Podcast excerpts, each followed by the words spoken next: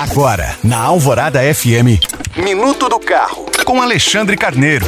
Oferecimento: quem quer Hyundai, quer Autoville, em Belo Horizonte e Contagem. Mais uma empresa do setor automobilístico anunciou investimentos bilionários no Brasil.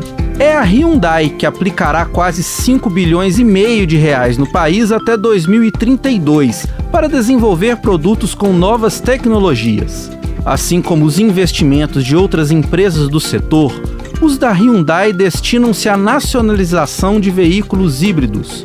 Porém, incluem ainda modelos totalmente elétricos e também a célula de combustível a hidrogênio verde. Até o momento, a marca coreana foi a única a mencionar a presença desse tipo de tecnologia por aqui.